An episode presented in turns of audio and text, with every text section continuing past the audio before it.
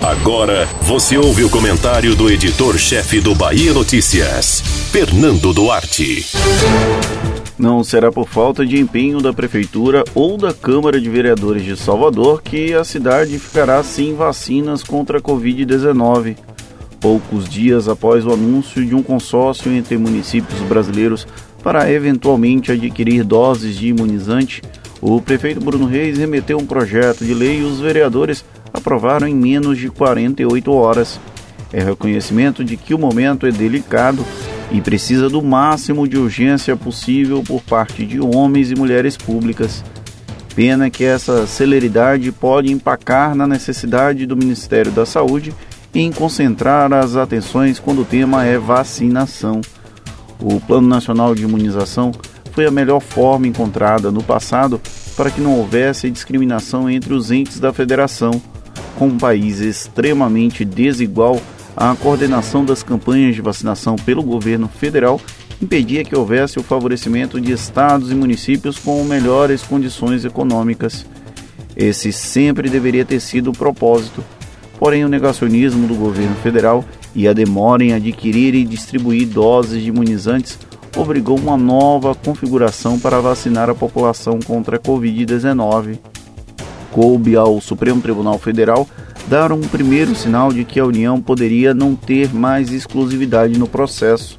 O Congresso Nacional completou com votações que flexibilizariam a aquisição de vacinas por estados e municípios, ainda que as leis ainda não estejam vigentes.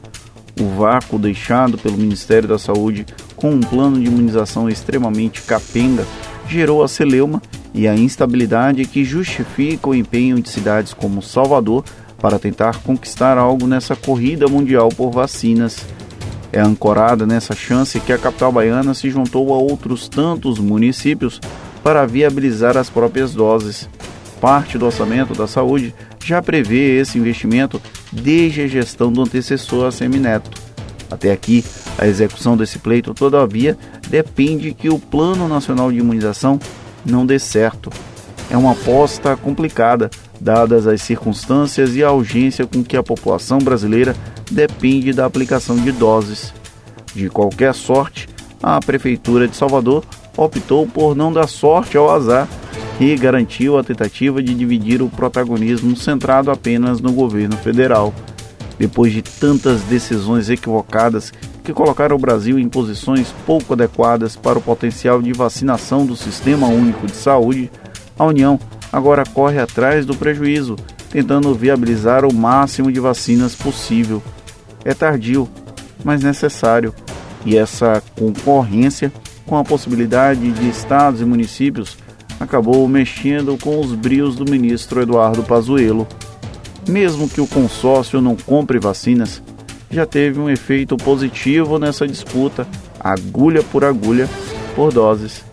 Salvador e outras prefeituras merecem um reconhecimento pelo feito. Você ouviu o comentário do editor-chefe do Bahia Notícias, Fernando Duarte.